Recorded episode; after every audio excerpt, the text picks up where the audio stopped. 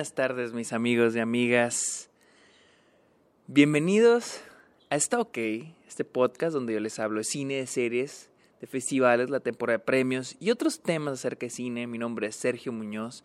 Pueden encontrarme en TikTok, en Twitch, en Instagram y en Twitter como arroba el Sergio Muñoz. También estoy en este Letterbox, donde subo las películas que veo a diario. Soy como Sergio Muñoz Esquer y los invito a Patreon para que se unan y reciban diferentes beneficios como episodios exclusivos. Ustedes pueden recomendar temas para episodios, videollamadas, watch parties, etcétera, etcétera, etcétera, etcétera. Como pueden notar, vamos al grano. Vamos al grano. Acabo de salir de ver, bueno, y acabo de estar hablando hace unas dos horas de salir de ver Matrix Resurrections. ¿Sí? Este. Hace, una hace dos semanas vi Matrix, la primera en IMAX. Primera vez en muchos años que la veo y tuve la oportunidad de verla en IMAX. Increíble película, o sea, una de las. un clásico y una de las mejores películas de todos los tiempos. Luego vi la segunda y la tercera. A pesar de las opiniones negativas que de la película, a mí me encantaron. Y hoy fui a ver con toda la emoción y erróneamente con todas las expectativas del mundo, fui a ver Matrix Resurrections. No saben cuánto amé esta película. Esta película era lo que yo he estado esperando todo el año por ver en un blockbuster. No mamen, no mamen, qué, qué gloriosa película. Vamos a empezar a ver Vamos a empezar, perdón, vamos a empezar a hablar de Matrix Resurrections, la nueva película de Lana Wachowski. Inicia, estamos en negro, pantalla negro. Cierren los ojos, pantalla negro. Inicia la película. Vemos el logo de Warner con el glitch en gris, verde, con el tema de Matrix, como lo vimos anteriormente. Luego vemos el logo de Village Road y luego vemos The Matrix, el título de la película. Luego vemos el, el que es el cursor, no, no es el cursor, es el del teclado, del para el código. Pip, pip, pip, pip. Se escribe, se escribe el código, viene en texto. Después inicia la película, primera escena, vemos a unos policías entrando a un edificio, luego entran a una habitación, hay una mujer ahí dándonos la espalda mientras está sentada vistiendo un traje que luce como un traje de látex. Ya hemos visto esto antes. Es el inicio de la primera película. ¿Esto es real? ¿Esto es falso? ¿O es un déjà vu? Así es el inicio de Matrix Resurrections, la cual acabo, les digo, la, la vi la acabo de ver hace unas dos horas. La fui a ver a Chihuahua porque yo vivo en Delicias. Chihuahua está una hora. La fui a ver hasta allá porque aquí no la estrenaron en inglés y yo la quería ver en inglés. En lo que agarré carretera, llegué. Y llegué, me acosté. No sabía cómo empezar este episodio. Y todavía no sé qué decir. Eh, solamente que fue una gran película. Esta es. Esta es la película que yo añoraba ver este año, el gran blockbuster que yo esperaba, yo creo que con años ver, decir, wow, qué chingonada, güey, que me estuve emocionado toda la película. Toda la película estuve con, con la piel chinita de la emoción. ¿Cómo podemos empezar a hablar de Matrix Resurrections? Resurrections? La película inicia pues no sabemos. No sé si después de la tercera, no sabe, a veces no sé si secuela o precuela o remake. Y es de que la película eh, toca mucho esto, lo que es la mera, la meta, que es mera cine, que es cuando la película está consciente de que es una película, de lo que es. Hay unos momentos bien chingones que no les quiero arruinar y no lo voy a hacer. Eh, donde la película está consciente de sí misma y toca estos temas sobre el déjà vu, sobre cómo todo se repite una y otra vez y cómo estamos llenos de películas y series que es lo mismo y lo mismo y lo mismo y que es lo mismo y lo mismo y lo mismo y que la gente de todos modos está feliz y está contenta viéndolo y se me hace tan impresionante que esta película esté en cartelera, compartiendo cartelera con Spider-Man No Way Home, porque siento que Matrix eh, eh, Resurrections es todo o más bien Spider-Man No Way Home es todo lo que, lo que Matrix Resurrections ataca, todo lo que critica. Incluso la película se critica a sí misma, es autorreflexiva.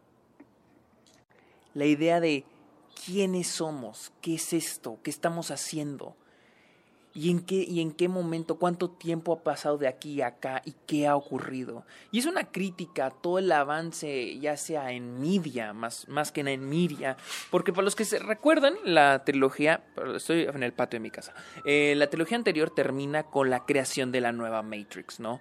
Y les digo, esta es mi interpretación de todo lo que vi en la cuarta película.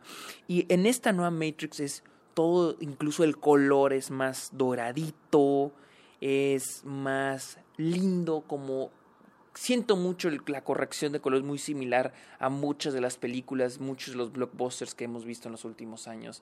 Y la idea de que siempre estamos consumiendo y estando felices y aceptando lo que estamos viendo. La idea de esto es verdad o esto es realidad, soy feliz, soy infeliz, tengo una capacidad de criticar lo que estoy viendo y es de que la película toca mucho esos temas, más que nada en el primer, en el primer acto de la película, que es la idea de Neo. Miren, no quiero entrar a qué trata la película, porque yo fui sin saber ni nada, no sabía nada. Es muy interesante porque siento, eh, wow, se me fue la piel chinita porque es como que, wow, habla mucho sobre lo binario, unos y ceros, contrarios, ¿no? Y se me hace tan interesante el compararla con No Way Home, porque ambas están en cines ahorita en este momento. Son películas tan contrarias. Y es de que la película de Matrix está tan. Ambas están tan conscientes de sí mismas, pero una es un crowd pleasing, una película para complacer a la audiencia y ay mira qué padre, mira qué chido salió este personaje, salió el otro y Matrix no, Matrix a veces critica esa nostalgia, la usa para criticar y hay un momento donde uno de los personajes dice diferentes caras, mismos personajes, lo mismo y lo mismo, y la gente todos nos va a estar contenta, ¿no? Y, y, me acuerdo, y les digo, también esto se me hace esta, esta evaluación de nuestros, del cine, pues, en, en, la industria hoy en día, se me hace tan interesante cómo lo hace Matrix, porque incluso el tráiler no te dice nada. Yo no sabía de qué iba a tratar esta película, no tenía ni idea qué iba a abarcar. A diferencia de Spider-Man No Way Home, que todos sabíamos qué iba a ocurrir y de todos modos nos emocionamos. Y es tan interesante que Matrix toca esos temas. Se me hace, o sea, en serio, se me hace muy chingón. Ojo, estoy, no tengo guion, solamente estoy platicándoles lo que siento y lo que analicé. Y es de que Matrix Resurrection siento que es una película que llega para quedarse, ¿no? Y que con el tiempo le vamos a dar más y más y más y más y más valor. El modo en que toca el metacine y Lana Wachowski, la idea de Warner va, quiere una cuarta película de Matrix y ellos la van a hacer con o sin nosotras. Entonces lo voy a hacer haciendo lo que me pegue la gana y criticar todo este sistema, esta industria que existe, se me hace espectacular. En serio, se me hace chingón. Y toda la primera mitad de la película es esta idea, vamos a rescatar a Neo. No les voy a decir de dónde, pero vamos a rescatarlo. Y esta, esta idea de dónde está, cómo vive y esta autocrítica y autorreflexión de toda la trilogía original se me hace espectacular, está muy chingona. Les digo, la idea del déjà vu, la metáfora, porque algo que hace muy chingón esta película es usar los planteamientos de las películas anteriores como el déjà vu, que es un déjà vu, es un glitch en la Matrix, ¿no? La idea de que ahora los déjà vus son una repetición y que la gente es feliz con esos déjà vus, con esas repeticiones de ver lo mismo y lo mismo y lo mismo. Y esta autorreflexión que hace Matrix desde la primera sobre, sobre me salgo de la Matrix, sobre más bien eh, cuestiono las cosas, pero soy infeliz, o consumo todo lo que quiera, pero soy feliz, que es lo que esta película hace em, con, con, con la idea, con una versión actual de lo que podría ser, de lo que es, pues, la Matrix. Algo que hay que hablar mucho es la comparación de, de esta con las demás, porque he oído He oído muchas ideas muy divididas. Esta película es muy dividida, va a ser muy divisiva, lo cual es muy bueno, así que espero que sean de las personas que les encanta este tipo de películas que dividen al público. Son, son para mí las que más aplaudo porque son las que más se atreven. O sea, las más atrevidas, puedo decir. Y esta película es muy atrevida con lo que hace. He oído opiniones que dicen, esta es la película para los que amaron la trilogía completa de Matrix. He oído gente que dice, son para, esta película es para aquellos que amaron la primera y odiaron las otras dos. Esta es la mera buena. Y he oído gente que dice, tengo un compañero de mi, clase, de mi clase que está muy escéptico por la fotografía de la película. Y dice, es que, ¿dónde está el verde? ¿Dónde está el azul? Porque ahora, porque ahora la fotografía luce como cualquier película blockbuster de ahora. Y es de que se me hace tan interesante cómo luce la, la fotografía de esta película, cómo todo se ve tan brillante y tan bonito que para mí esta versión de, porque está ambiente en San Francisco, es en San Francisco, es esta versión de San Francisco de así bonito, todo se bonito. Y hay que tener en cuenta, San Francisco está cerca de Silicon Valley, donde está todo lo de tecnología. Les digo, es esta versión de la Matrix más actual, que nos tiene apendejados a todos, más metidos en redes sociales, en la nueva tecnología, ¿no? Y se me hace muy interesante cómo todo luce en San Francisco, cómo San Francisco luce tan bonito. Hay que tener en cuenta que San Francisco es una ciudad que ahorita está en una crisis muy cabrona, mucha desigualdad social, muchos, este, muchos problemas en, las calles, mucha pobreza, problemas económicos muy cabrones y más que nada desigualdad económica. Y es interesante cómo la película plantea San Francisco como este lugar tan bonito eh, al inicio de la película. Eh, los colores tan vibrantes, la saturación se ve muy bien porque da esa, esa, esa idea de lo que es San Francisco. Obviamente la película no quiere convertirse en un blockbuster como todos los que hemos tenido los últimos 5 o 10 años, porque cuando se trata de volver al mundo real, luce similar a como lucía en las películas anteriores, lo cual me hace, se me hace muy, muy, muy bien. Algo que también es increíble es el reparto. Obviamente Keanu Reeves y Carrie Ann Moss son asombrosos. La química ahí está y la tienen. Ah, esta es una película de amor. También esta es una película de amor. Les digo, la primera mitad es rescatar a Neo. La segunda mitad es rescatar a Trinity. Y se convierte en una película, en un una película de romance. Increíble, asombrosa. Pero los nuevos, el nuevo reparto, los nuevos actores y actrices que tenemos son también asombrosos, hacen un gran trabajo y a mí me encantó. Eh, me gusta mucho también, eh, la edición de la película se me hace muy buena, se hace muy, muy, muy, muy buena. Esta idea de confundirnos de qué es real y qué es verdad. La idea de que no saber nunca qué es la realidad y cómo lo maneja la edición se me hace muy bien. ya hablando un poquito de la mitología Matrix, siento que hay un muy buen trabajo. Aplaudo mucho lo que hizo esta Lana Wachowski con lo que es ahora. Que, que haya, porque a mí algo que me causa mucha curiosidad es, ok, ¿cómo avanzó Sion, o sea, el mundo real? ¿Cómo avanzó? ¿Qué es ahora? ¿En qué se convirtió? Y hacia dónde lo llevan me encanta. Porque algo que hacen mucho las películas para crear disruption para crear problemas y sacar el status quo en, personajes o en mundos es antes había paz y ahora hay guerra. Que incluso en la primera Matrix pasa eso, ¿no? Eh, antes había paz y ahora hay guerra, ¿no? Harry Potter, antes había paz, ahora hay guerra. Lord of the Rings, antes había paz, ahora hay guerra. O una guerra se aproxima. Siempre es así. Esta película hace todo, todo, todo lo contrario. Ahora hay paz ¿Y qué significa la paz? ¿Qué significa? ¿Qué hemos aprendido de Matrix cuando se habla de paz? De que las cosas en realidad no están bien. Y es de que en la película nos plantean esta nueva sociedad que existe en, en donde antes era Sion y en que se ha convertido. Y al pasar todo es paz. ¿Y hacia dónde llevan el mundo de Matrix en la vida real? El mundo donde era Sion. Me encantó. O sea, en serio, wow hacia dónde lo llevaron, hacia dónde fue la guerra entre máquinas y seres humanos, eh, a dónde estamos, incluso se cuestiona eso, la idea de cómo sabemos que lo que es real es real, incluso en la realidad. Cabrón, que vamos a eso, ¿no? La idea de que tenemos pedos, pero ahorita estamos en paz, ¿no? Se me hace bien chingón el personaje de Naobi que regresa para esta película.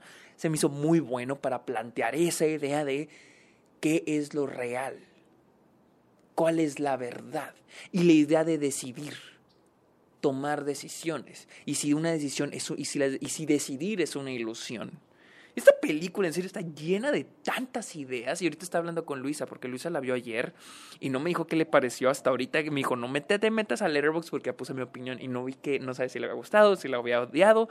Entonces, ahorita pues vi que la amó y veníamos hablando de la película y pues decía, es que qué chingón, o sea, que, que le agregan otra capa, o sea, cada película es agregar capas a esta mitología, a esta idea de lo que es Matrix, las películas, ¿no? Y siento que es, es un gran trabajo lo que hacen aquí.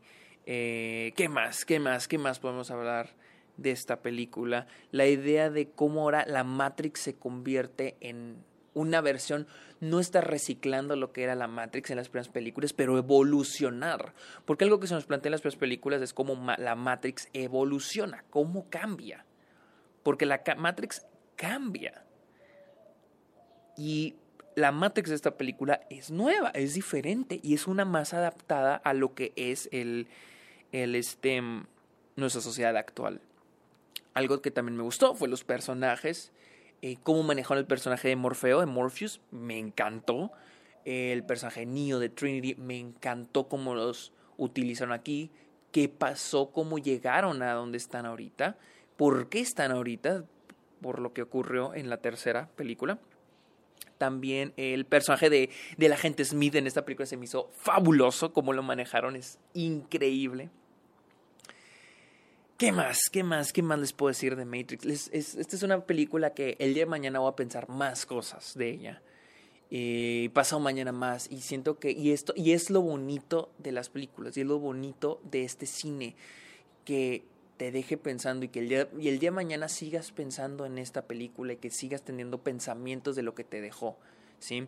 No es perfecta, no es perfecta, tiene algunos momentos, a pesar de que se ríe de la nostalgia, de cómo las películas de ahora usan mucho la nostalgia para vender, para que la gente esté feliz, esté contenta. Y de hecho hace poquito, ayer o antes puse un tweet donde dije de que Marvel bien puede traer al Daredevil de Ben Affleck, que es el de aquella película horrible del 2003. Le puse, Marvel puede traer a Daredevil para el MCU y toda la gente va a empezar a creer, va a empezar a decir que Daredevil del 2003 es la mejor película de superhéroes de la historia. De todos mundo se está volviendo con The Amazing Spider-Man de Andrew Garfield. Dice, no, es que está bien buena. Por favor, o sea, eh, esta idea de cómo estamos reciclando, cómo se está reciclando la, comida chatarra para consumirla nosotros y estar felices y contentos de aplaudir como así. O sea, no sé. Es una película que me dejó pensando un chingo. Ah, les digo, esta película no es perfecta. Siento que hay momentos, por ejemplo, trajeron al personaje de la niña de la tercera película.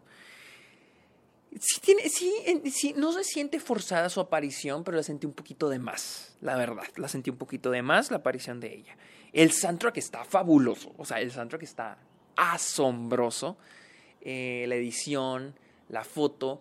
Algo que vi una crítica que tiene esta película y yo no lo voy a hacer como crítica, de hecho lo voy a decir a su favor, es que las escenas de acción no son tan buenas como la de las películas anteriores. Eh, sí, no revoluciona, no trae nada más a la mesa como lo hicieron las películas anteriores. Cada una de las películas anteriores trajo algo nuevo en términos de acción esta no tanto, y no tengo problemas, la verdad. Siento que esta película es, se enfoca más, porque ese fue mi problema con la segunda. Mi, la segunda me gusta, pero ese es mi problema, de que le mete mucho a la acción y poco la narrativa. La narrativa se enfoca más en los términos filosóficos, y siento que esta película ya se enfoca más en la narrativa de lo que va ocurriendo.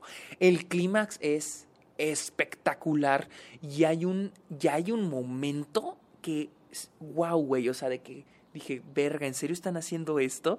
Donde hay bots de la Matrix lanzándose por las ventanas, ¿no? Es, tan metafórico al cómo sacrificamos nuestras vidas incluso por por un sistema a veces. Y voy a dar un ejemplo siendo repitiendo atrás con, con, Marvel, Star Wars, eh, incluso a veces Harry Potter, todos estos fandoms que, que aplauden y defienden a morir a veces las cosas que, que, que, ellos siguen o a los estudios. Por ejemplo, cuando las, los, los fanáticos de Marvel defienden a capa y espada a morir a las películas de Marvel. Y es una metáfora de lo que ocurre hoy en día. Cuando. cuando y no solo. Es más, no lo veamos. Creo que cuando, con, con fandoms es lo de menos. A veces eh, sistemas políticos, partidos, ideologías creada solo para dividir a las personas. Y es un, se me hizo un momento muy metafórico, ese momento donde Neo y esta Trinity van en la motocicleta y el mismo, la misma Matrix hace que los bots de la Matrix se empiecen, que los bots son personas de la, de, la Matrix, personas como tú y yo, técnicamente si vivimos en la Matrix, dentro de una Matrix, nosotros somos bots, y hacen que estos bots se empiecen a lanzar por ventanas, se empiecen a aventar como si fueran balas de cañón para bloquearla, para atacar a, o golpear a Trinity y Neo. Se me hace un momento tan chingón, tan cabrón, que, en serio dije, wow, qué mamón. Que les digo, no es un momento que supere a los otros momentos de acción de Matrix, pero en términos de, de, güey, de de metáfora a la sociedad se me hizo muy buena. Esta película, les digo, tengo tantas cosas que decir, pero siento que estoy muy, muy, voy mucho sin hilo y en conclusión, nada más les quiero decir, tienen que ver Matrix, pero sí tienen que ver todas para poder comprender esta. No creo que alguien que, que, que no haya visto las tres películas pueda comprender lo que sucede en esta. O sea, de principio a fin es Matrix, este, pero así rompiendo la quinta, sexta, séptima pared y, rompiendo todas las reglas meta para hablar, para autocriticarse y autocriticar el sistema de una, incluso una productora que está detrás de Matrix. Y todo el sistema de ya sea de Warner, ya sea de Disney, ya sea de toda la industria. Y no solo la industria, la sociedad en general es, se me hace muy chingón lo que hizo Matrix, en serio, espectacular. Les digo, a veces me, me, gusta, antes de hacer los episodios, saber qué voy a decir para... Porque a veces acabo los episodios y digo, verga, ¿por qué no dije esto? Pero sé que con esta no hay, no tengo otra opción. Sé que voy a acabar el episodio y voy a empezar a tener otras ideas y a la verga no van a ser este episodio. De hecho, Luis y yo queremos hacer un en vivo en enero hablando de todo Matrix, analizando todo, todo, todo, todo Matrix. De hecho, ya pueden encontrar el episodio. Yo hice un análisis, pero Luis y yo queremos hacer un episodio en vivo en enero hablando de todo Matrix. Así que amigos, Matrix Resurrection ya está en cines en todo el mundo y si están en Estados Unidos ya está en HBO Max. No se la pueden perder. En serio, es para mí es mi blockbuster favorito del año. Perdón Dune, pero sí, esta película fue mi blockbuster favorito del 2021 en cada aspecto. Todo el, toda la pinche película estoy emocionado. hubo como cuatro o cinco momentos donde estaba literal llorando. Dije, no mames que estoy viendo esto, estoy presenciando este pedo. Y ustedes no se lo pueden perder. Así que amigos, pueden seguirme en mis redes sociales. Estoy en Letterboxd y también estoy en Patreon. Así que muchas gracias por escuchar este episodio Está OK. Pórtense bien. Vean Matrix, todas las cuatro, ya. Thank you.